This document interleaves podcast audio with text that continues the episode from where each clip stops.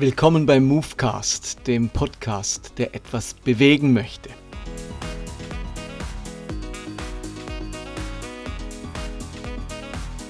Heute sind wir bei Episode 108 und ich habe geplant, mehrere Folgen zum Thema postevangelikalen Glauben zu machen.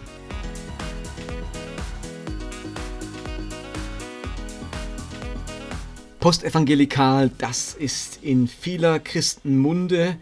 Auch die Presse beschäftigt sich zunehmend damit. Es ist ein neues Phänomen. Eigentlich so neu ist es gar nicht, aber es ist relativ neu in der Wahrnehmung.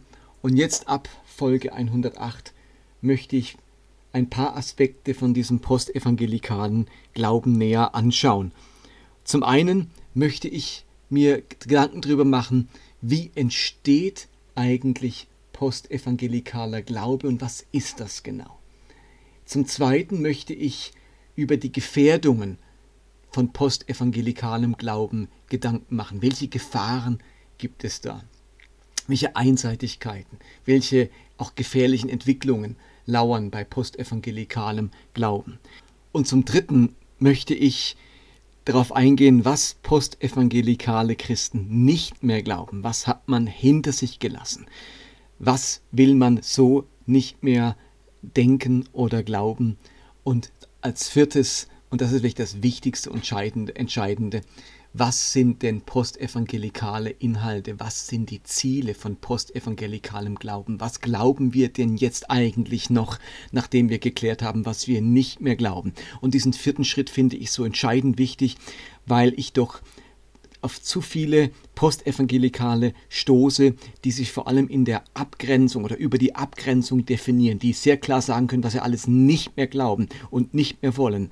Aber wenn sich nicht klare neue Inhalte und klare Glaubensziele formulieren lassen und gewinnen lassen, dann ist eben die Gefahr ganz groß, dass dieser Glaube sich nicht wirklich weiterentwickelt und in einer gewissen Protesthaltung oder in einer gewissen Dekonstruktion von altem Glauben stecken bleibt. Denn das ist für mich doch schon auffällig, dass in vielen Gesprächen mit Menschen, auch die meinen Podcast hören, mir auffällt, dass die Ziele von postevangelikalem Glauben einfach noch nicht so klar sind. Und dass sich ganz viele zusammenfinden aus den unterschiedlichsten Hintergründen, vor allem in dem, was man nicht mehr glaubt, was man nicht mehr kann, worüber man frustriert ist, was einfach nicht mehr geht. Aber das ist eine, das darf nur eine Übergangsphase sein. Und ich möchte mit diesen kommenden Movecast wirklich helfen, dass wir ganz klare postevangelikale Inhalte für uns entdecken, die begeisternd sind, die einen Glauben leidenschaftlich machen, die uns mit viel Hingabe und Perspektive ähm, zu Nachfolgern Jesu machen, auch wenn wir eine gewisse Phase unserer christlichen Vergangenheit hinter uns lassen. Wir wollen nicht als Postevangelikale gleichzeitig lau und abgeklärt und ernüchtert sein, sondern leidenschaftlich begeistert, hingegeben, äh, Jesus liebend, die Bibel liebend, aber das braucht klare Inhalte, klare Zielsetzungen, denn nur aus dem Dagegensein, aus dem Anti kann man nicht neue Begeisterung schöpfen oder zumindest nur eine kleine Zeit lang. Ob diese vier von mir angesprochenen Punkte am Ende vier Movecasts ergeben oder mehr. Das werden wir sehen. Ich bin jetzt ja ganz am Anfang und nehme jetzt, fange jetzt einfach mal an aufzunehmen. Also beginnen wir mit Teil 1, nämlich nochmal der Frage, was ist eigentlich postevangelikaler Glaube und vor allem, wie entsteht er? Wie sieht die Entwicklung zu postevangelikalem Glauben aus? Zunächst einmal verweise ich da sehr gern auf meine Webseite Movecast 85 behandelt genau diese Frage. Was ist der Unterschied zwischen evangelikal und postevangelikal? Und da ähm, habe ich so ein paar Merkmale von postevangelikalem Glauben aufgezählt. Das lohnt sich sicher, da mal reinzuhören, damit eine gewisse Klarheit entsteht. Was, von was reden wir eigentlich, wenn wir von postevangelikal sprechen? Und wer nicht hören möchte, für den habe ich das Ganze auch nochmal schriftlich zusammengefasst in einem Blog-Eintrag aus dem, ja, aus dem November äh, letzten Jahres. Da kann man das auch nochmal kurz nachlesen oder überfliegen. Was ist postevangelikal? Das Wort Post macht es ja schon deutlich. Es ist etwas, das nach evangelikal kommt. Post nach, griechisch. Ähm, also da hat eine Entwicklung stattgefunden. Man merkt, ich komme in eine Phase, die schließt sich an das Evangelikale, wie ich es bisher gekannt habe, an. Es ist eine Art nächster Schritt, eine Entwicklung. Ja, und die, die dem gegenüber kritisch stehen, würden sagen, es ist eine ähm, Entwicklung hin zum Liberalen oder zum Linken oder zum Lauen, wie auch immer man das definieren will. Also man sieht da keine Vorwärtsentwicklung, sondern eine Rückwärtsentwicklung. Postevangelikale würden aber sagen, nein, da hat sich etwas weiterentwickelt. Ich habe gemerkt, da muss jetzt was kommen. So geht es nicht mehr weiter. Mit dem Glauben, den ich bisher hatte, komme ich nicht weiter. Ich bin in diesem Glaubensgebäude, das vielleicht von Kindheit auf da war, nicht mehr zu Hause. Und hier mache ich gern nochmal eine wichtige Unterscheidung. Postevangelikal ist etwas anderes wie antievangelikal oder exevangelikal. Also wenn ich diese vier Dinge nehme, evangelikal, postevangelikal, antievangelikal und exevangelikal, dann unterscheiden die sich ganz wesentlich. Es gibt Menschen, die würden sich als exevangelikal bezeichnen die haben gewisse Entwicklungen mitgemacht, Lebenserfahrungen, was auch immer, Lebenskrisen und merken, mit dem evangelikalen Glauben können sie überhaupt nichts mehr anfangen. Da passt nichts mehr.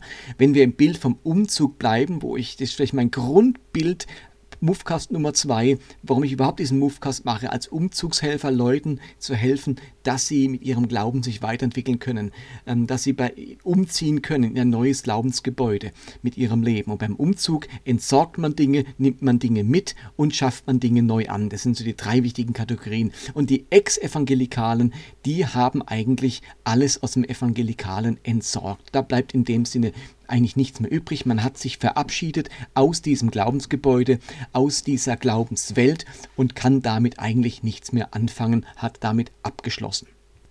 Das ist ex-evangelikal. Nun gibt es auch noch anti-evangelikal. Und das geht wie noch einen Schritt weiter. Man hat nicht nur abgeschlossen damit, und gesagt, das ist nichts mehr für mich, sondern man hat gewisse Traumatisierungen erlebt. Man hat tiefe Verletzungen erlebt. Man wurde irgendwo psychisch oder wie auch immer beschädigt durch das, was man als evangelikalen Glauben erlebt hat und muss sich nun äh, nicht nur davon verabschieden, sondern dagegen vorgehen. Anti heißt immer gegen. Ex heißt ehemals heraus, ich habe mich herausentwickelt. Anti heißt dagegen. Und ich bin jetzt gegen das Evangelikale. Ich möchte aufklären, ich möchte klarstellen, ich möchte mich wehren, ich möchte deutlich machen, dass ich dagegen bin und dass ich andere ermutigen möchte, damit nichts zu tun zu haben. Das ist also ein weiterer, ein deutlich weiterer Schritt als Ex, ähm, sondern da hat es etwas Kämpferisches an sich, ähm, wo man fast wiederum einen missionarischen Auftrag empfindet, vor dem Evangelikalen zu warnen. Und dann haben wir eben postevangelikal.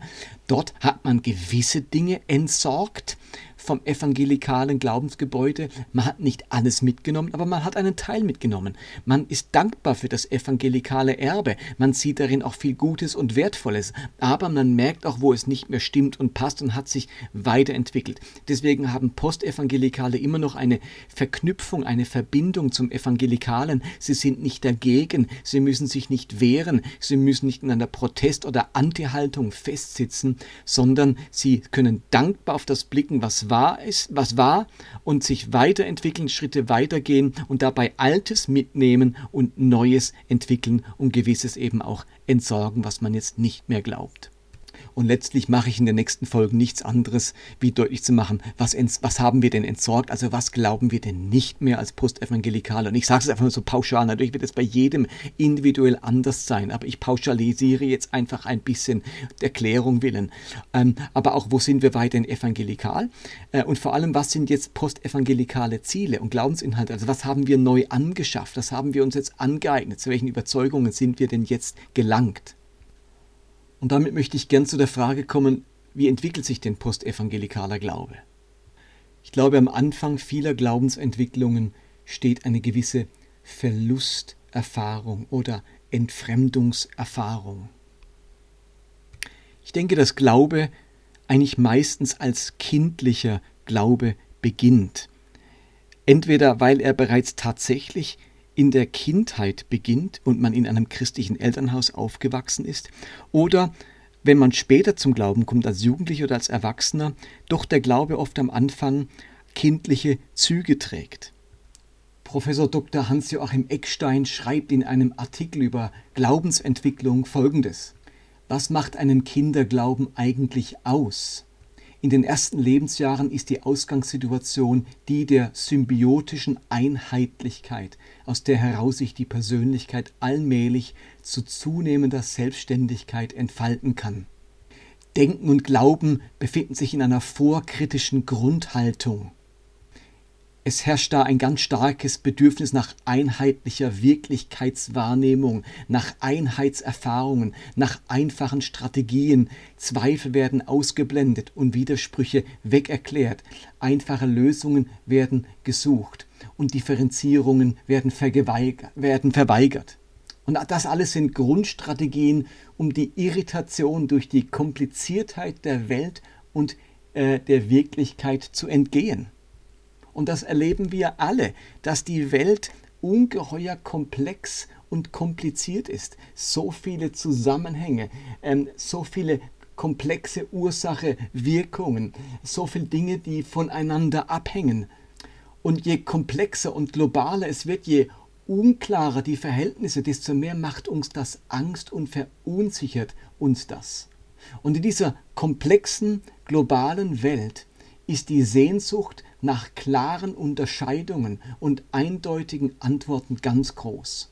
Auf komplexe Verhältnisse wollen wir möglichst mit, ein, äh, mit einheitlichen und einledigen Strategien begegnen. Und in dieser, nenne ich es mal, Verunsicherung durch die komplexer werdende Welt sind nun alle Glaubenssysteme oder auch Weltwahrnehmungssysteme willkommen, die uns diese Komplexität wegnehmen und wieder zu einer gewissen Einfachheit, einer Klarheit, einer Schwarz-Weiß-Situation führen. Das Kind macht eine Krise durch in der Pubertät, wo es sich bewusst wird, dass diese Einfachheit und Linearität nicht länger möglich ist. Es muss sich auseinandersetzen mit den Personen, die bisher Vorbilder waren, aber auch mit der eigenen Identität. Und das ist eine ganz wichtige Entwicklung. Wenn die nicht stattfindet, dann würde man immer kindlich bleiben und am Ende dadurch kindisch sein. Und diese Entwicklung vom Kind über Teenager zum Erwachsenen, das ist ganz wichtig. Und da haben wir alle Verständnis dafür und, und, und fördern es, dass diese Entwicklung gut stattfindet. Nun kann es aber auch passieren, wenn man als Erwachsener zum Glauben kommt, dann ist das ja oftmals auch das Ergebnis einer gewissen Krise, die man durchmacht. In irgendeiner Weise macht man eine Krise durch, eine Lebenskrise, eine Erfahrungskrise, eine Beziehungskrise. Und jetzt bietet sich der Glaube an als eine Lösung. Der Glaube führt zu einer gewissen Vereinfachung, zu einer Klärung, zu einem klaren Orientierungspunkt. Ich kann Dinge einordnen in gut und böse, in richtig und falsch. Und so beginnt der Glaube, egal wann ich dazukomme, mit einer zunächst einmal einer Vereinfachung der Welt, einer Klärung meiner Weltsicht, eine Vereindeutigung meiner Wahrnehmung. Ich finde ein System, einen Ort, der plötzlich auch viel Raum in meinem Leben einnimmt, nämlich mein Glaube, wo die Dinge plötzlich wieder klarer sind, schwarz-weiß sind, eindeutig sind. Das ist für mich ein Zufluchtsort, ein Rettungsanker inmitten einer komplexen und globalisierten Welt. Und da macht es erst einmal nichts, wenn die Bibel ganz klar genommen wird, nämlich wörtlich alles, was dort steht, gilt. Ich mache mach mir da keine komplizierten Gedanken. In dieser Phase ist man eher auch ein bisschen antiwissenschaftlich, vielleicht auch antitheologisch. Die Dinge müssen klar und einfach und durchschaubar bleiben. Jetzt mach's bitte nicht auch noch kompliziert im Glauben, hört man vielleicht oft oder denkt man sich. Und jetzt merkt man aber irgendwann, dass diese Vereinfachung des Lebens durch den Glauben so nicht funktioniert. Ich kann zwar Zweifel verdrängen, ich kann zwar eine gewisse Widersprüchlichkeit wegerklären, einfache Lösungen überlegen, aber wer ein gewisses Maß an Ehrlichkeit ähm, besitzt, der wird irgendwann merken, das haut nicht hin. Das ist irgendwie eben kindlich, das ist fast kindisch, wenn ich dort nicht mich weiterentwickle. Und so macht man also gewisse Verlusterfahrungen. Man verliert etwas von dieser kindlichen Einfachheit, den der Glaube am Anfang hatte. Und mit dieser Verlusterfahrung kann man unterschiedlich umgehen. Ein schwieriger Umgang damit ist, wenn man tatsächlich dann den Glauben mit dem, was man jetzt erlebt, wie man die Welt sieht, ähm, was an Komplexität, Komplexität auf einen einstürzt, stürmt, nicht mehr äh, versöhnen oder verbinden kann. Der Glaube hilft da nicht mehr und ich, ich finde, dass er mich sogar irgendwie betrogen hat, dieser Glaube. Und dann kommt es zu oftmals eben zu einer Abwendung des Glaubens, zu einer Dekonversion oder auch einem, einer Anti-Haltung. Plötzlich werden Betroffene dann zu erklärten und leidenschaftlichen Gegnern jener Frömmigkeit, ähm, die sie an ihre eigene Herkunft oder an diese Kindlichkeit erinnert. Aber der Verlust einer ursprünglichen und ganzheitlichen Glaubenserfahrung, der kann sich auch in gegensätzlicher, in entgegengesetzter Weise äußern. Wenn dieser kindliche Glaube jetzt nicht reifen darf und durch Reflexion erwachsen werden darf, sondern ängstlich und klammernd festgehalten wird, dann ergeben sich Frömmigkeitsformen ähm, eines kindischen Glaubens. Kindisch deshalb, weil die Verunsicherung und die Furcht vor dem Kontrollverlust zu einem verkrampften Festhalten an einer unreflektierten und dadurch unangemessenen Frömmigkeit führt. Und dann erleben wir es, dass Leute, wie es in zwei Versionen gibt, auf der einen Seite vielleicht beruflich hochqualifiziert, hochreflektiert, weltoffen, eigenständig denkend, aber im Kontext des Glaubens und der Frömmigkeit ängstlich, verstandesfeindlich, unangepasst und unselbstständig. Im beruflichen Bereich hat man sich auf die Komplexität ähm, eingelassen und versucht das zu reflektieren und das einzuordnen, aber man zieht sich dann im Glauben wieder zurück auf diese Insel der Einfachheit, wo man den Verstand ablehnt, wo man das draußen ablehnt, wo man bei den einfachen, klaren, linearen Antworten bleiben möchte. Und man schafft das da draußen nur, weil man hier drinnen so kindisch bleibt. Und eigentlich wollen wir beides nicht. Wir wollen nicht, dass durch gewisse Verlusterfahrungen oder auch Frusterfahrungen und so weiter, durch eine gewisse Reifung des Lebens der Glaube einerseits über Bord geworfen wird oder kindisch am kindischen linearen Glauben festgehalten wird. Beides wollen wir eigentlich nicht. Postevangelikal heißt in dem Zusammenhang für mich, ich lasse mich noch einmal ganz neu auf den Glauben ein und suche neu danach, was mir an diesem Glauben Halt gibt, Zuversicht gibt, Hoffnung gibt, Erkenntnis schenkt.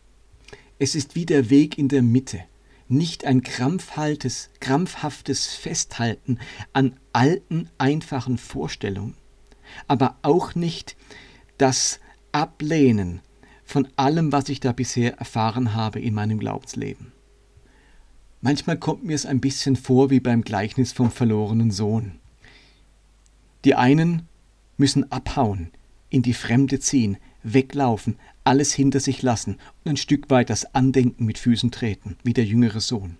Und die anderen bleiben zu Hause, wo sie schon immer waren, kommen keinen Schritt voran, bleiben innerlich am gleichen Punkt, wie sie waren, können neue Erfahrungen, ähm, Konfrontationen und so weiter nicht verarbeiten sie schaffen es am Ende nicht, sich irgendwie hineinzudenken oder out of the box zu denken. Sie fressen die Widersprüchlichkeit, die sie antreffen, in sich hinein und am Ende erlebt man hier einen gewissen Zynismus, eine Verbitterung wie bei dem älteren Sohn. Davonrennen ist keine Lösung und zu Hause immer mehr verbittern ist auch keine Lösung.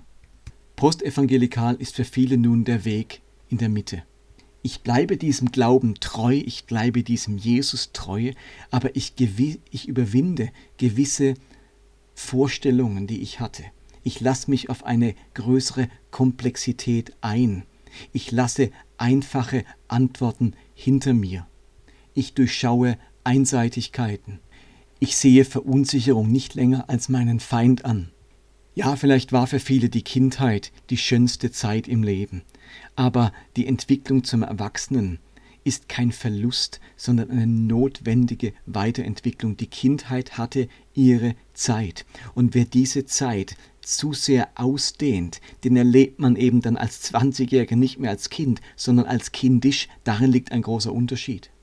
Der kindliche Glaube hatte seine ganz notwendige Zeit, seine Berechtigung. Das wollen wir nicht abwerten aber er muss sich irgendwann auf die Komplexität nicht nur des Lebens, sondern des Glaubens selbst einlassen.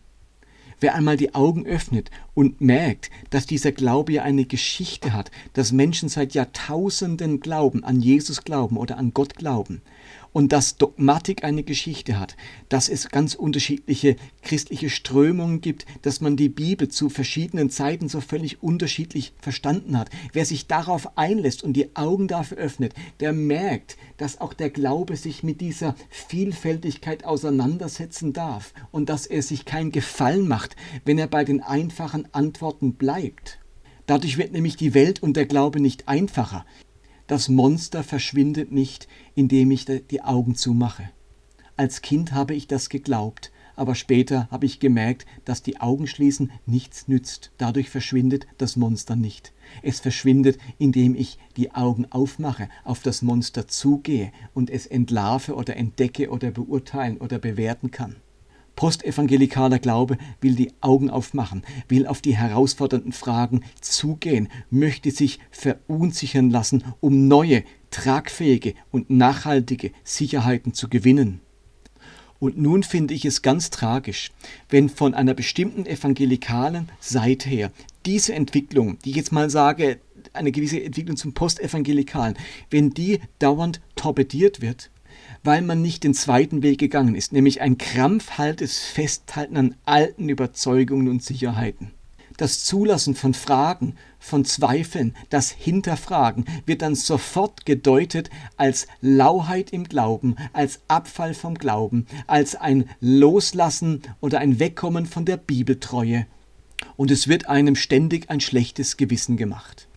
Und wenn das lange genug geschieht, wenn man lange genug von seinem Umfeld auf diese Art und Weise gepiesackt wird, angesichts der existenziellen Fragen, die man in seinem Glauben hat, dann wählen am Ende doch viele zu viele Weg Nummer eins und laufen davon und lassen alles und ihr ganzes Andenken hinter sich, um irgendwo tief abzustürzen.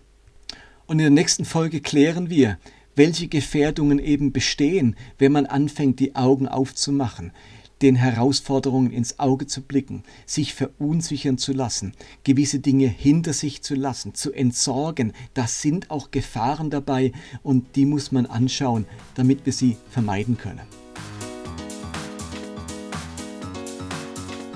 So viel für heute. Das war Movecast 108. Es ist ein klein bisschen länger geworden und wir hören uns in der nächsten Folge, wenn es weitergeht in der Frage, was ist postevangelikaler Glaube und was sind seine Ziele.